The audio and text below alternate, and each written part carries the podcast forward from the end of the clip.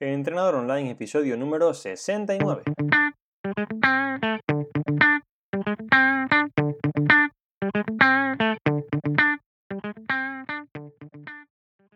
Muy buenos días y bienvenidos a Entrenador Online, el podcast en el que aprenderás a mejorar tu físico, rendimiento y salud.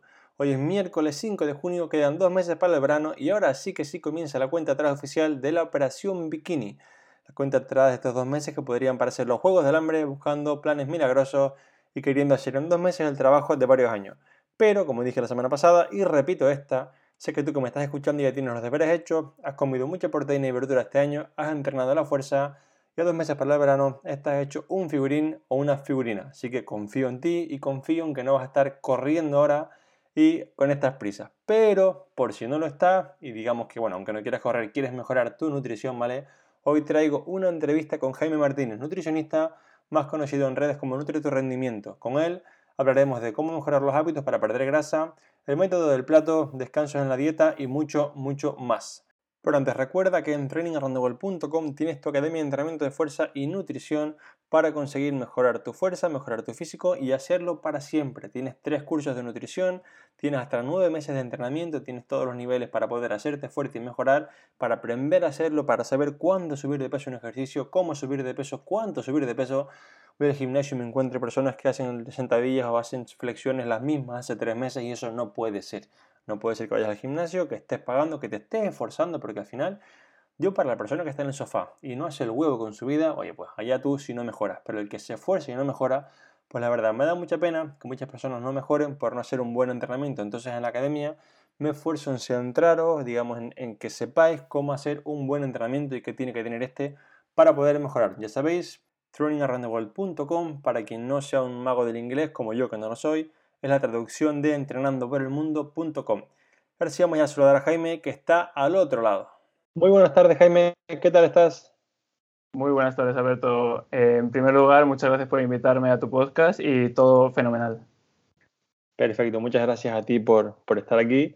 Y nada, quiero que, que, nos cuentes un poco para quien no te conozca, eh, quién es Jaime, ¿vale? Que digamos qué hace exactamente en su, su trabajo como nutricionista.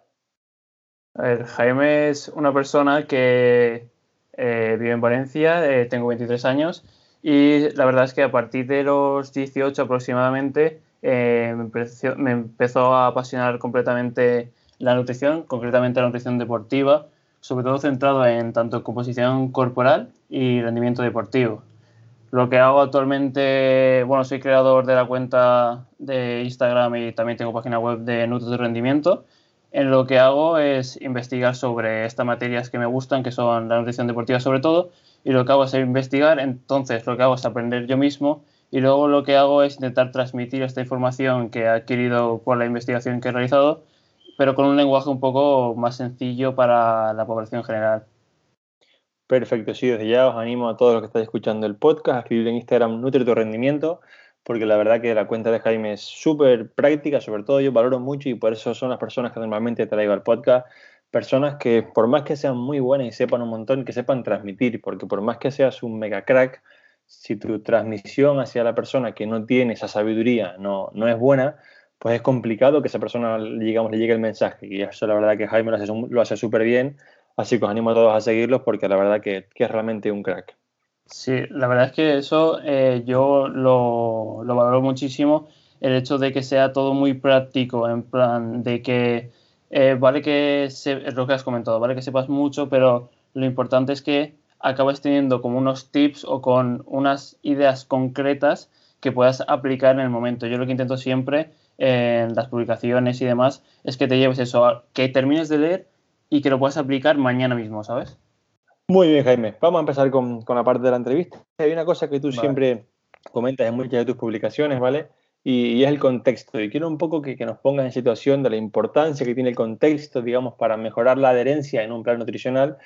Por ejemplo, si pones un, un caso en tus publicaciones que la miel, por ejemplo, no, no, es algo que siempre esté prohibida o que digamos que tenemos que mirar un poco el contexto de la persona y no etiquetar las cosas como prohibidas o como no prohibidas simplemente. Exacto. De hecho, no hay, yo pienso, y bueno, siempre intento transmitir que no hay alimentos prohibidos, pero sí que hay alimentos que en ciertos contextos pueden ser eh, mejores que en otros contextos. Siempre pongo y puse el, ejemplo de, por ejemplo, un atleta que en el caso que puse, puse a Rafael Nadal, o cualquier tipo de atleta que tenga un requerimiento energético y sobre todo, bueno, normalmente también de carbohidratos bastante alto, no tiene nada que ver la alimentación que va a llevar este deportista con un sedentario. Por ejemplo, un, eh, ejemplo claro es un deportista de resistencia que tenga que ingerir una, una cantidad de carbohidratos que pueda ser entre 6 o 8 gramos de carbohidrato, por ejemplo, que son bastante altas, en esta persona vamos a buscar facilitarle que llegue a esos requerimientos de tanto energía como de carbohidratos y por tanto eh, vamos a utilizar estrategias como introducir, por ejemplo, zumos, miel y otros tipos de, alimentos que en, una persona sedentaria en la cual buscamos todo lo contrario, que es la, saciedad y que por tanto eh, vamos a buscar alimentos eh, que sean menos densos calóricamente y que se hacen mucho más, como por ejemplo eh, verdura, fruta, eh, también patata, aunque está un poco que a veces se piensa que es mala también para la pérdida de grasa, pero yo siempre pienso que es incluso el mejor carbohidrato que hay. Perfecto, sí, al final creo que es súper importante esto que comenta y yo personalmente cuando alguna vez, por ejemplo, he querido subir de peso, cosas así, he tenido que ingerir de media unas 5.000 calorías.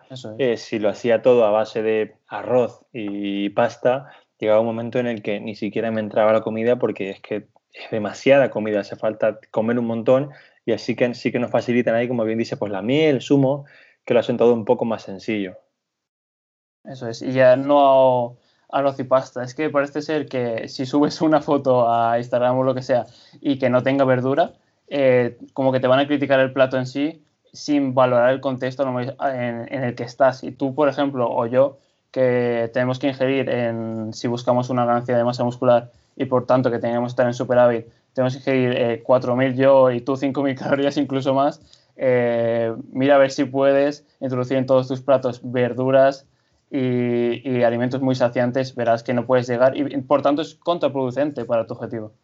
Sí, sí, luego está es, el, el, clásico, el, clásico, el famoso, digamos, eh, imagen de periódico de Michael Phelps que decía que desayunaba, digamos, cereales del tigre, ¿no? Y la gente lo criticaba, claro. siendo, pero es que mira, pues no, no, no, hace real food. Dice, bueno, señor, pero es que Michael Phelps a lo mejor entrena seis horas en la piscina y a base de peras, pues la verdad que no va a rendir el señor. ya. Y luego está todo el caso contrario, que hay personas sedentarias que se piensan que son eh, atletas de alto rendimiento y piensan que es bueno consumir este tipo de alimentos como zumos y miel porque mm, van al gimnasio una hora, eh, a lo mejor tres veces por semana, y piensan que tienen que tomar este tipo de alimentación, cuando en verdad no debería ser así. Muy bien, Jaime, ¿cuáles son los mitos que más te encuentras con las personas que te, que te llegan, digamos, a, pedir asesoría, ¿vale? Con respecto a, la nutrición, ¿cuáles son los mitos que, que más, digamos, dices, joder, esto todavía no se ha cambiado, estamos en el año 2019, ¿qué, qué pasa aquí? Vale, lo que yo más veo en consulta es miedo. Es miedo a determinados alimentos que son totalmente saludables, pero que están demonizados en, pues, eh, supongo que lo habrán leído en, bueno, en algún periódico digital o incluso en la televisión, que son medios que normalmente no tienen una buena información eh, de alimentación.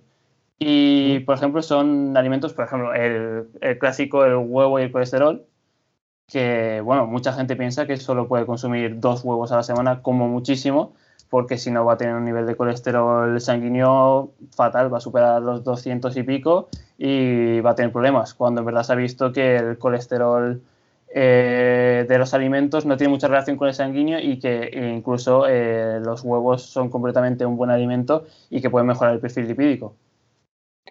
Vale, sí, sí, como bien dices, es verdad que yo a veces salen estos equipo de investigación o algo así, algún, mm. digamos, programa enfocado a la nutrición y yo casi que prefiero a veces apagar la tele por no sí, La verdad es que sí.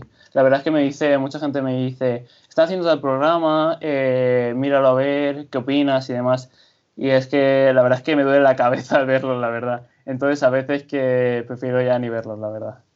Sí, como yo creo que muchos de los, de los mitos, realmente siempre digo que muchas veces las personas no tienen la culpa de estar mm. mal informados con, la alimentación o con el entrenamiento muchas veces porque tampoco, digamos que yo, por ejemplo, me imagino mi madre o mi padre, ¿vale? Que no están en un entorno de entrenamiento, un entorno de PubMed, de estudio científico, y al final van a creer lo que leen en el periódico o en la televisión y va a tener mucho más valor de cara a, digamos, su perspectiva que lo que dice su hijo. Eso es, eso es obvio, ¿no? Y entonces la gente realmente a veces no tiene la culpa de estar mal informado porque realmente es verdad que los propios medios que deberían bien informar, pues lo hacen un poco así. así. Yo, yo es lo que veo siempre, que estamos luchando todos para dar un pasito adelante y luego llega la televisión que la ve pues son millones de personas y nos tiran tres pasos hacia atrás cuando estamos todos los días currando, intentando que el máximo de gente llegue, pero con nuestras limitaciones, que llegue una información que sea actual sobre la nutrición. Pero siempre volvemos hacia atrás, siempre. Muy bien, Jaime. Supongamos que llega alguien a tu consulta y quiere perder grasa, pero sus hábitos no son buenos y él lo sabe. Dice, mira, Jaime, pues mis hábitos no son buenos, no sé cómo comer, no sé cómo hacer un plato, soy sedentario. ¿Cómo le recomendarías a esta persona que empieza a mejorar sus hábitos para poder perder grasa de una manera sencilla? Vale, pues un recurso que me parece vital para estos casos es la forma de, dividir el plato, sobre todo en las comidas principales, enseñar cómo tiene que dividir el plato en los diferentes macronutrientes y en los diferentes eh, tipos de alimentos. Entonces, esta división del plato típica se centra en un 50% de verduras, un 25% de carbohidratos y un 25% de proteínas. En estos casos, luego también sería explicarle, eh, aparte de esta división, sino también las verduras, pues decirles que no hay ningún tipo de problema, que pueden consumir cualquier tipo de verdura. Pero luego sí, en las proteínas y en los carbohidratos, se podría decirles que pueden priorizar, por ejemplo, en los carbohidratos, si estamos hablando de pérdida de grasa, podríamos eh, decirle que priorice los tubérculos, ya que a nivel de saciedad y de, a nivel calórico eh, va a ser mucho mejor los tubérculos eh, que algunos cereales como el arroz y la pasta, que no hay ningún problema en incluirlos, pero que prioricen, ya que sobre todo va a notar mucha más saciedad. Perfecto, sí que es verdad que es cierto que incluso también tienen menos calorías las patatas, por ejemplo, que el arroz y la pasta, y como bien dices, sacian mucho más. Yo después de comerme algo con arroz normalmente, a la hora digo, jope, si acabo de comer y estoy muerto de hambre otra vez, ¿no? Se nota bastante. Yo siempre recomiendo a la hora de mis, de mis asesorías y la verdad es que la gente me lo dice. Al principio eh, yo lo pongo en los cuestionarios, quiero saber cómo la gente come al principio y muchas veces los tubérculos y las legumbres no se suelen ingerir mucho y siempre les digo, oye, intenta ingerir un poco más de legumbres y de tubérculos a la semana porque la verdad es que vas a notar la saciedad. Y me dicen, Jaime, la verdad es que estoy cenando todos los días patata porque es que lo noto muchísimo. Sí, de hecho creo que muchas veces las personas, eh, antes de que tú les recomiendes esto, ¿no? antes un poco de saberlo, pensarían que cenar la patata es malo. Yo muchas veces que le digo a algún cliente, de, a lo mejor en el gimnasio, a las 8, la hora del, cliente de las 8, y pregunto, ¿qué tienes para cenar? Me dicen ensalada, ¿y tú? Digo, bueno, pues yo patata al horno con salmón. Mm. Me dicen, ya, pero es que tú puedes cenar patata. Como si yo tuviera, no sé, estuviese tocado con la varita. Y digo, no, pero es que si la patata es calóricamente no, es, no es tan, tan densa, o sea, está súper bien, está rica, puedes hacerla al horno, puedes hacerla cocida, o sea, no sé, me parece un superalimento. Al horno, cocida o al microondas, que también al microondas eh, se queda muy bien y se hace muy rápido, más rápido que hervida. Eh, la patata en verdad tiene 80 calorías por cada 100 gramos y es que no es nada. No, la verdad que comparado con el arroz o con la pasta es muy, muy bajito. Es una súper buena opción. La verdad que muchas gracias por recomendarla. Mm. Vale, Jaime, supongamos que esta persona empieza a cambiar los hábitos, como bien nos comentas, añade tubérculos, legumbres, más proteína, ¿vale? Pero digamos que el fin de semana no se puede tocar. Hay mucha gente dice, no, no, pero es que el fin de semana es sagrado. Yo me encuentro clientes que me dicen, Alberto, yo vengo aquí a entrenar y de lunes a viernes, bien, pero el fin de semana a mí no me saques la cervecita con los colegas y no me saques la cena aquí, la cena allá, la comida aquí. Y al final, cuando me dicen, Jope, Alberto, pero es que hmm. no consigo perder grasa. Y yo le digo, ya, pero es que el fin de semana. Y me dicen, pero es que el fin de semana no cuenta. Ya, ya. es típico, es típico, la verdad.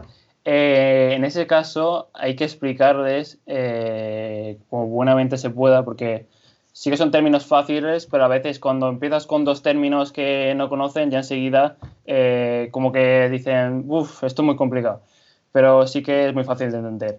Eh, si estamos en un mantenimiento y estamos haciendo déficit, de, déficit controlado de 200, 300, 500 calorías durante la semana, si luego llega el fin de semana y, nos ponemos hasta arriba, porque una cosa es tener un control el fin de semana y es obvio que todo el mundo tenemos vida social y que es muy fácil que el sábado podamos ir a cenar con los amigos y demás. Pero una cosa es cenar con tus amigos en un restaurante que pues, en verdad puedes tener perfectamente buenas elecciones a eh, irte a un Domino's Pizza y arrasar con el Domino's Pizza. Y eso nos lleva a una ingesta de calorías en el fin de semana que es 4.000, mm, 5.000 calorías, que eso lleva que toda la semana de déficit, de entre semana, se vaya el traste y no, no sirva para absolutamente nada. Entonces hay que, yo creo que intentar explicarle y decirle, vale que el fin de semana puede ser un poco más flexible, pero tenemos que ver que si de verdad quieres conseguir esto, en este objetivo, entonces ponen una balanza el ir al Domino's Pizza todo, todo el fin de semana o el querer conseguir tu objetivo, ¿sabes? Sí, sí, completamente. Mira, justo la semana, el fin de pasado estuve en un hotel, estuve en un campus de voleibol en un hotel y puse uno de los días unos stories con, digamos, cómo desayunar en un buffet de hotel, ¿no? Básicamente era huevos revueltos, era un poco de pan integral, fruta y una chica me comentó y me puso, pues no, porque yo cuando voy a un buffet lo que me gusta es ponerme hasta arriba y disfrutar, que por eso no pasa nada. Yo dije, a ver, no pasa nada por un día.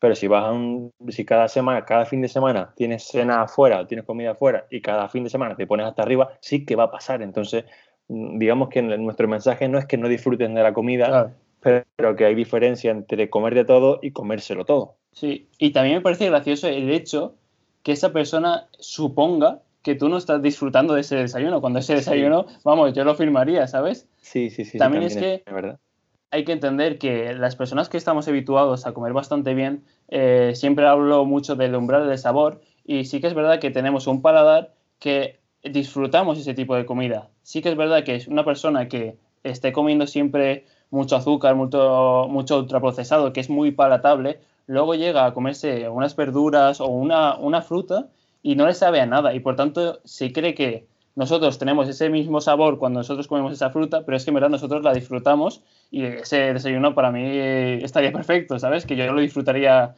más aún que, por ejemplo, comerme unos cereales azucarados y un donut. Y es así, de verdad.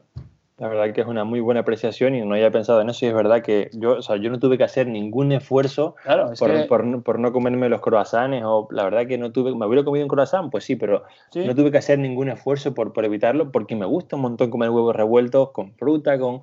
Y es verdad que no lo había pensado de ese modo y tienes toda la razón que, que muchas veces se piensa que solo se disfruta si te comes el paquete de donuts, vaya.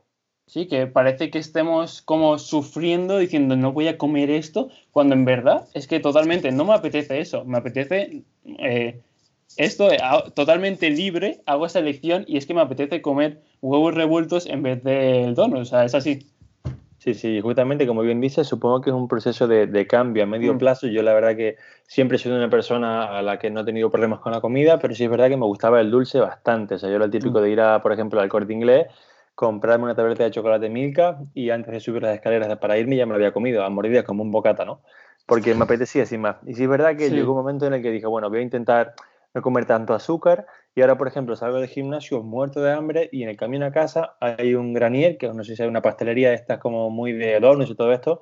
Veo los donuts y el chocolate, lo veo justamente enfrente de mi casa y, sé que tengo en casa los huevos revueltos para desayunar y digo, pero es que ni aunque me pagaras me los comería.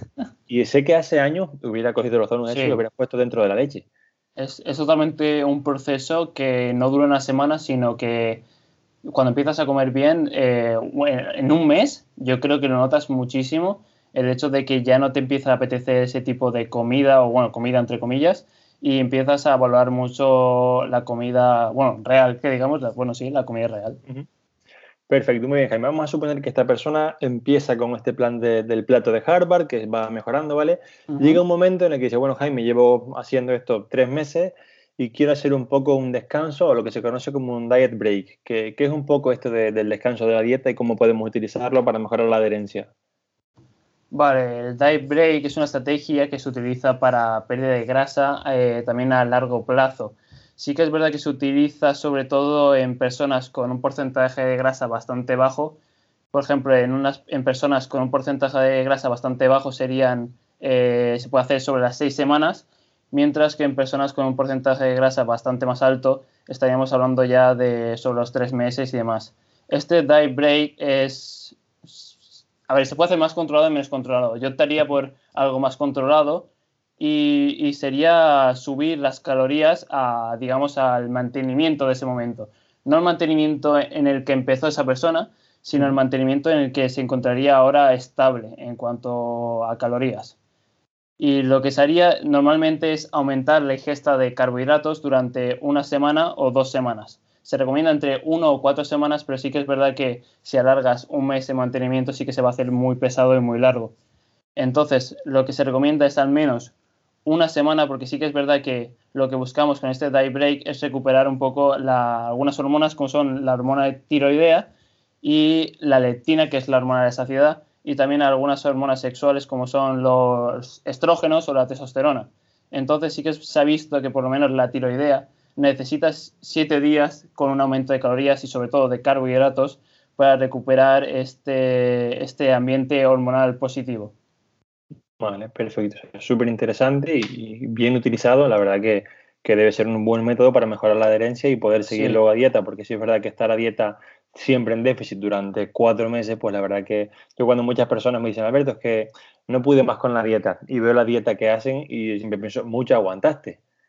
Porque cuando estás con cosas tan estrictas es muy difícil mantenerlo a largo plazo. Sí, bueno, lo que Siempre intento que no se llame como hacer dieta porque no tiene que ser hacer dieta, sino intentar cambiar un poco los hábitos y alguna estrategia para mejorar nuestra composición corporal, pero siempre intentando, como siempre, comer de todos los tipos, todos los grupos de alimento, pero en sus cantidades óptimas para el proceso.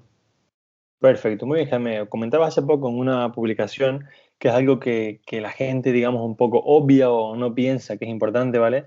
Que el dormir o dejar de hacerlo afecta en gran medida a la pérdida de grasa. ¿Podrías explicarnos cómo afecta esto?